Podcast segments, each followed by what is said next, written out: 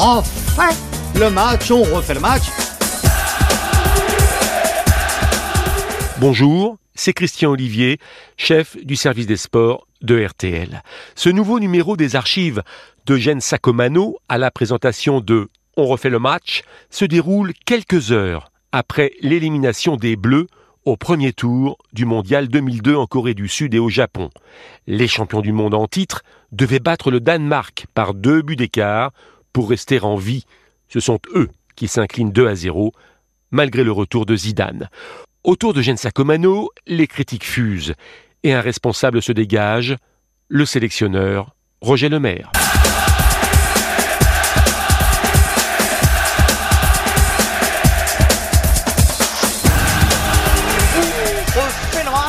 On refait le match, bien entendu, le match France-Danemark, le match catastrophe. On le refait comme tous les soirs des matchs de l'équipe de France ici au Mondial. C'est le dernier match d'ailleurs. Et donc, on le refait ce match en compagnie de Régis Testelin du journal L'équipe. Salut Régis. Salut Eugène, bonsoir à tous. Avec Gilles Verdez du Parisien. Bonsoir Eugène. Bonsoir. Et puis Vincent Duluc, le spécialiste de l'équipe de France dans le journal L'équipe. Eugène, bonsoir.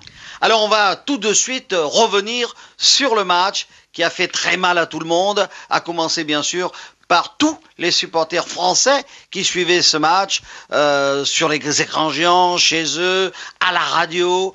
Et c'est extraordinaire le scénario de ce match. Hein. Alors, qui va commencer? Verdez, par exemple? Eh, Écoutez, Eugène, très franchement, moi, j'arrive pas à le croire. Vous parliez de scénario, j'arrive pas à le croire. J'ai l'impression d'être dans un mauvais film, un film catastrophe, euh, un film fantastique, je sais pas. Je suis totalement atterré, abattu.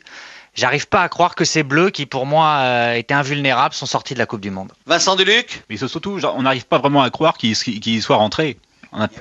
Ces trois matchs ont défilé avec leur cortège d'excuses, d'occasions manquées, de tirs sur le poteau.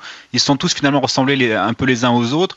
Et à la sortie, c'était un bilan absolument misérable, misérable. Un match nul, deux défaites, aucun but marqué, dernière place du groupe A. C'est terrible. Terrible, terrible, honteux, humiliant. C'est vraiment ce que l'on peut dire, Régis Testolin. Oui, c'est l'humiliation. Euh, je ne sais pas s'il fallait s'y attendre, s'il fallait pas s'y attendre, si on été vigilant, si on a trop écouté les joueurs de l'équipe de France, pas assez été critique à leur rencontre. On va, on va revenir là-dessus, mais on va d'abord parler du, match en lui-même. Sur, sur, le hein match, déjà, on peut parler de Zidane. Hein. oui. il a été titularisé. On a vu un Zidane euh, inexistant qui nous a fait vraiment de la peine parce que je pense qu'il avait, il avait pas sa place sur le terrain aujourd'hui. Il était à peut-être, je sais pas, 60-65% de ses moyens, peut-être même 40. Il a, il a souffert le martyr. Ouais, mais Régis, inexistant, terrible, inexistant, mais digne digne jusqu'au ah, bout. Euh, non, non, je ne dis pas le contraire, mais digne. Il a tenté, il a essayé, il a tiré un coup franc, il a fait tout ce qu'il a pu, mais il frappe, il frappe enroulé magnifique juste au-dessus de la barre. Effectivement, son état d'esprit et son don de soi ont été admirables, mais ce qui est, ce qui est, ce qui est aussi admirable comme signe de faiblesse, c'est le fait que l'équipe de France soit remis justement un, un joueur éclopé pour, pour la sauver. Jamais, jamais les Bleus n'auraient dû en arriver là. C'est Zizou quand même. Mais non, non, c'est la moitié de Zizou. Il n'était pas dans le coup. À la moitié de Zizou, c'est déjà bien supérieur à. La, la moitié, bien supérieur à la tout moitié le monde. C'est Zizou, partons. La moitié de Zizou aurait pu suffire, mais, mais il n'était pas dans le tempo, il n'était pas dans le rythme, il allait pas vite et il ne donnait pas d'entrain à l'équipe de France. On a l'impression que les partenaires qui étaient à ses côtés jouaient à son rythme. D'habitude, il va deux fois plus vite. Là, les gens qui étaient à côté de lui jouaient à son rythme. mais ça, jouait sur un faux rythme. Ça, Régis, c'est le problème de ses partenaires quand même. Hein ses partenaires ont joué sur un rythme et alors totalement endormi. Ils ont joué à deux à l'heure. Oui, ils, avaient, plus d'essence. Ils n'avaient plus d'essence. Et puis ils jouaient l'après-midi, ce qui ne leur était jamais arrivé au mondial depuis ça le début. Rien, ça fait rien, Eugène. Ça, c'est une excuse à deux francs, franchement. C'est une excuse à deux francs. Une équipe championne d'Europe, championne du monde, doit quand même pas donner ce visage-là le jour où elle joue un match capital. On n'a jamais eu l'impression que l'équipe de France jouait sa vie sur ce match. L'équipe de France a joué, ou alors, ou alors, ou alors vraiment ses limites étaient plus importantes qu'on le pense. On refait le match en se disant que peut-être vers la 10-12e minute, il y a cette balle de Trezeguet euh, qui a à ses côtés, qui a le choix entre tirer et puis à ses côtés Viltor tout seul. Et il la donne pas et il tire. Et Zidane qui était également au deuxième poteau, qui était démarqué.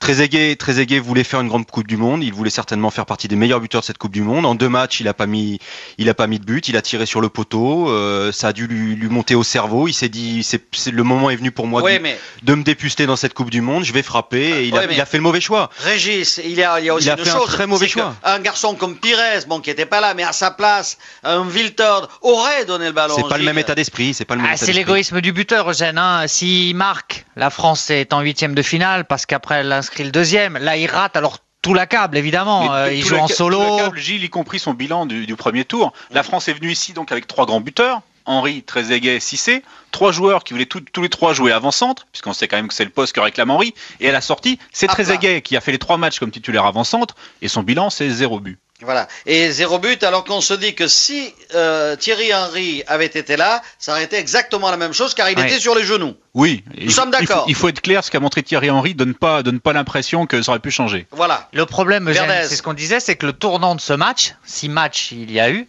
Hmm. se situe à la douzième minute. Ensuite, c'est fini, plus rien, plus d'équipe de France, bon, 12e minute, quelques c'est l'occasion occasions. dont on C'est- parlait. C'est très égay.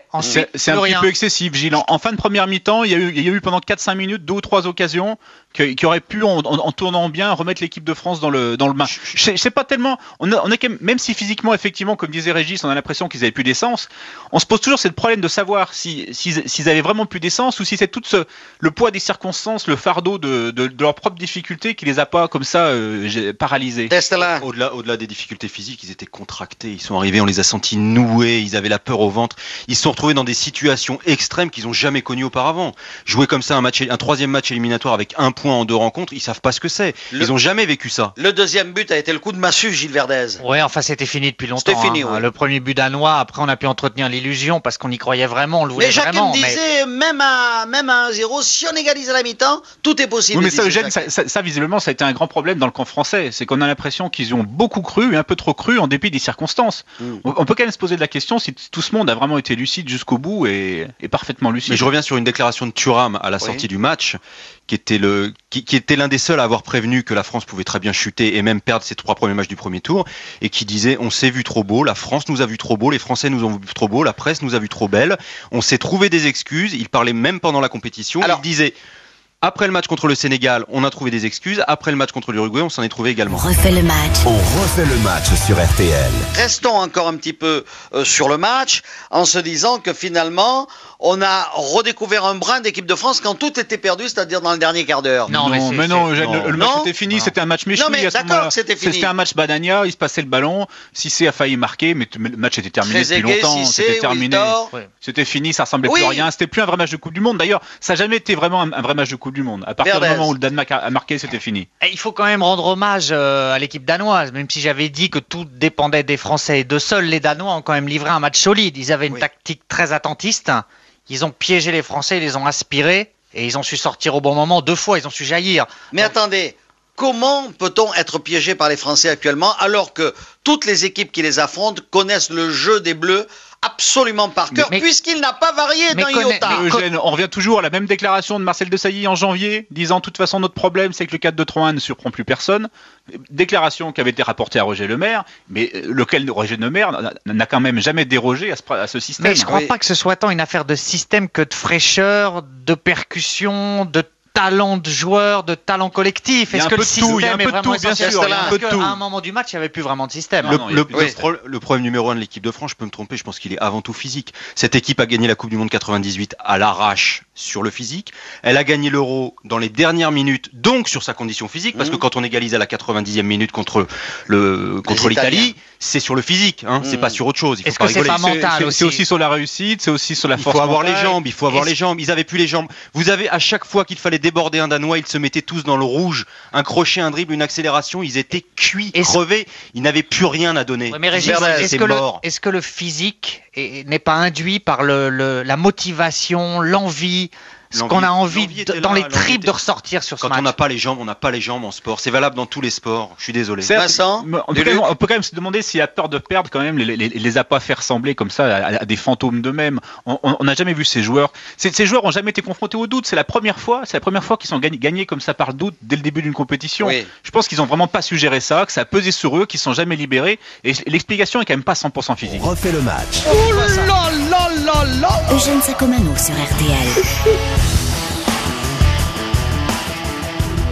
Je pense que la vraie, décla- la vraie seule déclaration sensée de Roger Lemaire ce soir, c'est quand il a dit que tout s'était joué lors du match d'ouverture. Le match contre le Sénégal, beaucoup plus qu'on ne le croit, a perturbé cette équipe, l'a totalement bouleversé Là, dans je- ses repères et ses Je certitudes. suis bien obligé d'être d'accord avec Gilles. Oui.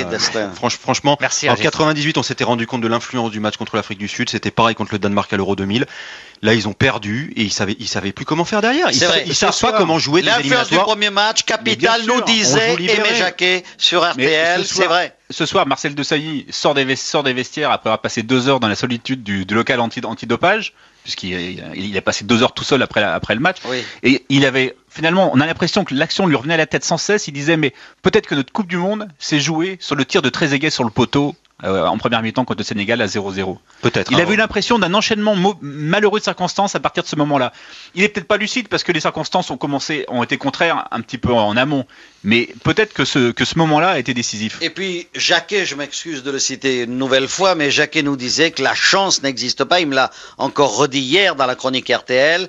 La malchance ou la chance n'existe pas. Quand on est bon, on a de la chance.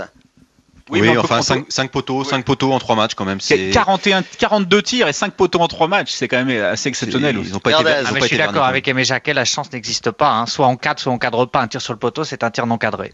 Il citait d'ailleurs euh, Jean Snella qui disait Oh la chance, c'est un oreiller de paresse. Voilà, c'est ça le mot, Vincent Duluc. Je sais pas si vous le. Si, si, il connaît Vincent. Ah mais Jean Snella, bien sûr, si, si, grand, bien sûr. grand monsieur qui était euh, avant Albert non, mais je parlais pas de Jean. Snella, je parlais de la Et citation. qui était, qui était d'ailleurs l'entraîneur de Jacquet. La, bon, la, on ch- revient, la- oui. la chance n'existe pas, mais les grands gardiens existent. Et les trois, les trois gardiens qui, qui ont, se retrouvent en face des attaquants de l'équipe de France ont été particulièrement efficaces et brillants. Ah. Ça, c'est vrai. Alors que quand même, un- une, une petite statistique assez étonnante, les Danois ont cadré deux tirs cet après-midi, deux buts. Point. Oui, mais Barthez était touché à la cuisse. hein. Barthez Oui, était oui, blessé mais quand même. Certes, non, non, Oui. non, mais c'est c'est pas un reproche à Barthez. Non, qui a C'est- fait un c'est bon pour dire que c'est pour dire que certaines équipes sont poussées par un, un vent favorable et que les Danois ont pas eu besoin de faire des efforts surhumains pour gagner ce match de zéro. Ah, quand ils ont cadré deux tirs, ils ont gagné. Quand on voit Tofting et Grafsen, ils ont fait des efforts surhumains quand même. oui, hein. ils ont fait des efforts surhumains. refait le match, on refait le match. On l'avait déjà dit hier soir, les Danois ont absolument pas eu peur de l'équipe de France. hein. C'était le, le- le complexe français, euh, c'est terminé ça. Et hein. puis encore une fois, j'y reviens, mais tout le monde connaît par cœur le jeu de l'équipe de France. Et donc les Danois avaient parfaitement, avec un type comme Martin Hansen, euh, croyez-moi qu'ils avaient dû parfaitement analyser ça, Vincent. Mais en fait, au- aujourd'hui, on ne sait pas si c'est parce que les Danois étaient prévenus, mais par rapport au jeu initial de l'équipe de France et l'organisation idéale, ce qui a surtout été d'une faiblesse insigne, c'est l'animation sur les côtés. Et que ça soit Viltord ou, ou Dugarry, ils ont été d'une faiblesse euh, regrettable, mais leurs deux compères latéraux les ont vraiment pas beaucoup aidés. Candela a été confus techniquement d'une manière absolument incroyable. d'habitude. Et Elisa Razou a été Pas physique- comme physiquement très comme juste. d'habitude depuis le début de la Non, mais du Monde, mais il, pas. il joue pas bon. à sa place, ce pauvre garçon. C'est Eh pas de sa faute. Il joue à droite. Il joue à droite. Il, il cherche à repiquer euh, au centre avec son mauvais pied. Et il a rien d'un défenseur. Non, il n'a plus, il a plus grand chose d'un défenseur. c'est vrai qu'on- Mais attendez, mais Lisa Razou de son côté n'a pas plus débordé, hein. euh, Non, non, les- les Arazo étaient- a a vraiment donné l'impression d'être un peu au bout du rouleau aussi. On Oui. peut peut-être évoquer aussi l'abs- l'absence d'Emmanuel Petit, qui était quand même celui qui solnait la révolte française depuis le début de la Coupe du Monde, qui était sans doute le meilleur joueur français avec Marcel Desailly. Vrai. Et euh, pff, son absence quand même, c'était c'était un peu un peu trop aujourd'hui. Mais, Vincent, mais- même si Claude Makelele a fait un bon match dans des circonstances difficiles, c'était un peu. Ça a été peut-être le moins joueur mauvais, un ouais. peu- Un peu, un peu le, ouais, le moins mauvais, on va dire. Voilà.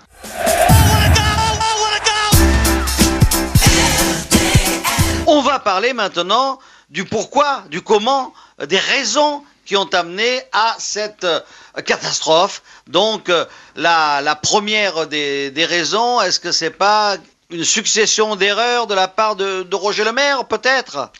Ah bah écoutez, moi, Verdez. euh, Dieu sait que j'ai été partisan de Roger Lemaire. Euh, il a touché ses limites face au Vous Danemark. l'appeliez le savant. Le savant Roger Lemaire, euh, pour moi, n'est plus sélectionneur de l'équipe de France ce soir. Il ne le mérite plus, il n'en a plus les compétences. Il Ah. doit démissionner. Si c'est un homme d'honneur, il le fera. Sinon, je ne le considérerai plus comme sélectionneur de cette équipe. oh, Vincent Dili Ma- magnifique Gilles Verdez. Je n'ai que ça à dire. Magnifique Gilles Verdez. Oui, oui, oui. Mais je, je, je, je pense qu'effectivement, Roger Lemaire va se retirer. Soit qu'il y sera poussé par certains de ses amis Hum. euh, de, de- de la direction technique nationale, soit, soit effectivement qu'il considérera qu'il a, qu'il, Il a raté son coup. qu'il a raté son coup. Et c'est un peu ce qu'il avait laissé entendre jusqu'à maintenant. Il a toujours dit qu'il connaissait les conséquences d'une, d'un tel échec. Oui. Donc il, il lui appartient de les tirer. Effectivement, on imagine qu'il va se. Enfin, qu'il il va lui s'en aller. appartient de les tirer, ou alors il faudra les tirer pour lui. Oui, euh, ou alors Vincent, les tirer pour lui. là, parce que attendez, là, il a, Oui. il Non, s'est coupé totalement de son groupe. Il a sombré dans la paranoïa la plus aiguë. Au lieu de préparer tactiquement ce match capitale contre le Danemark. Il a cru pourchasser des journalistes en les accusant d'espionnite aiguë dans les vestiaires. N'importe quoi. Il s'est totalement, Parisien. il s'est totalement, Quelle il s'est totalement moqué de la Ouais. préparation, abandonnant son groupe, abandonnant son staff, se focalisant sur des Alors, pécadilles. Alors, euh, Régis Destelin. Moi, j'ai j'ai deux reproches à faire à Roger Le Maire. Le premier est d'avoir cramé ses joueurs, et le deuxième est de ne pas les avoir écoutés. Sur le fait qu'il les ait cramés, on a vu après le France-Écosse qu'il y a eu un net déclin physique. Il a continué à aligner Vieira 90 minutes durant. Il a continué à faire jouer tous ses joueurs d'Arsenal qui étaient complètement cuits, qui méritaient du repos. Et Zidane contre la Corée. Zidane contre la Corée, c'était une ineptie. Wenger l'avait mis en garde, pas de déplacement au Chili, pas de déplacement en Australie. Pires est revenu du Chili, il a dit j'ai mis trois semaines à m'en remettre. Ça a été comme ça dans, dans- dans tous les déplacements lointains. Il n'a écouté que lui. Et ben aujourd'hui, il est face à sa responsabilité. C'est un type qui est très obstiné et son obstination, je crois, l'a perdu parce que ça, c'est vrai que cette préparation musclée était pas très indiquée, Vincent Duluc. hein. Non, absolument pas. Mais pour en venir à l'obstination, l'obstination le- elle, elle avait fait gagner le championnat d'Europe euh, en 2000. Ah, il faut elle, a- pas elle a- l'oublier. elle a fait perdre cette fois, donc il faut quand même pas oublier que, que cet Faut homme pas qui que Verdez l'oublie. Et hein. le coaching, attendez, et le coaching génial, Vincent. Mais il avait un coaching il était béni des par la dieux grâce à en, l'époque. en 2000. Cette fois, franchement, c'est vrai, il a tout fait à l'envers du début. Et on peut être génial en l'an Franchement. 2000 et pitoyable en 2002. Absolument. hein. L'un Il a n'empêche franchement l'un tout fait, n'empêche pas fait à l'autre. l'envers et cette, Comme prépa- Régis. et cette, pré- et cette préparation effectivement est, est calamiteuse. On a vu effectivement, on, on a vu des, des Bouzouki sous une forte chaleur malgré le décalage, des joueurs fatigués par une saison harassante, faire des séances physiques absolument délirantes. C'était, c'était pas adapté et, et la suite l'a prouvé. On refait le match. On refait le match sur RTL. Roger Lemaire sera déchargé de ses fonctions par la Fédération française de football le 5 juillet, puis remplacé par Jacques Santini. Merci d'avoir écouté ce grand moment de radio signé Eugène Sacomano. Si vous avez aimé, n'hésitez pas à en parler autour de vous, à le partager. Retrouvez On refait le match sur l'application RTL, rtl.fr et sur toutes les plateformes partenaires. Quant à moi, je vous donne rendez-vous tous les samedis de 18h30 à 20h dans On refait le match. À très vite.